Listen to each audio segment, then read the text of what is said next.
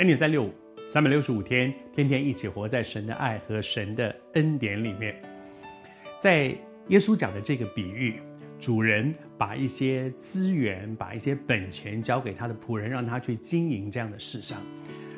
其实圣经给我们很多的提醒，不只是指的属灵的事，包括我们在工作里面也会碰到这样的事。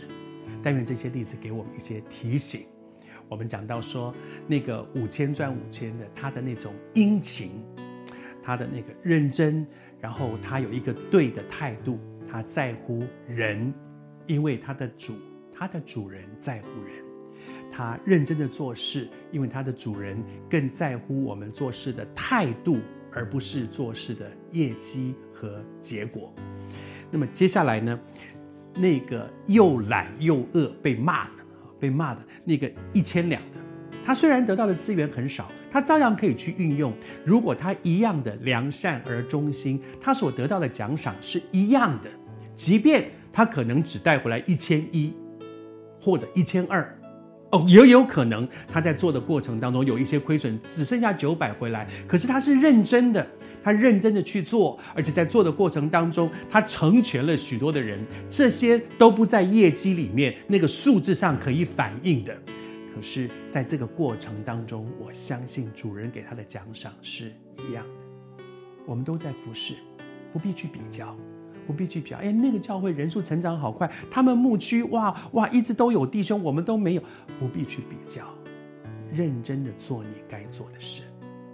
而那个被骂的人呢，不是业绩不好，因为主不在乎那个，是什么呢？又懒又饿。懒是什么？是他什么都没做，什么都没做。饿呢，是我什么都不没做，还把原因归咎于因为你好凶，因为那个老板好严厉，因为你这么凶这么严厉，我怕万一我做了什么东西亏损了，那更惨，所以我不做，所以。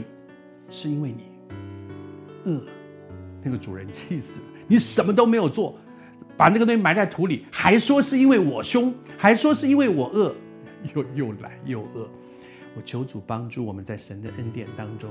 我还是说，这这个比喻其实对我们有很多的一些提醒。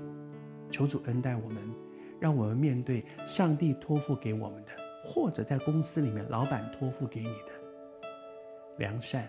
忠心，而在神的恩典当中帮助我们，不是又懒又饿的，不是我们给自己一个理由，因为老板很凶，所以我不敢乱做，所以老板没说，我就什么都不动，以至于结果真的就是什么结果都没有了。